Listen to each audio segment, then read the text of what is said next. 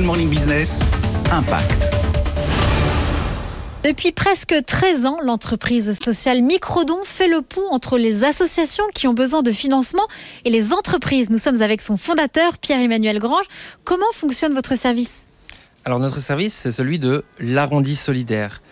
C'est cette idée de greffer une opportunité de don dans les transactions du quotidien. On a deux dispositifs un dispositif de générosité en caisse dans les boutiques d'enseignes partenaires, mais également un dispositif sur les bulletins de paye.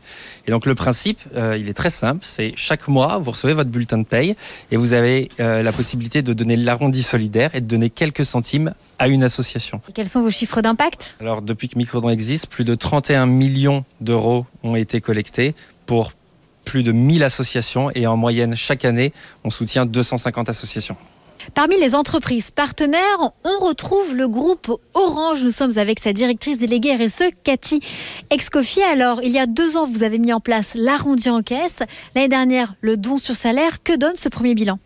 Mais écoutez, c'est un bilan euh, très positif puisque cela nous a permis d'accompagner 40 associations au niveau euh, national et très local et de lever, euh, grâce à la générosité de nos clients et de nos salariés, 500 000 euros pour l'arrondi en caisse et plus de 200 000 euros, parce que c'est plus récent, avec nos salariés.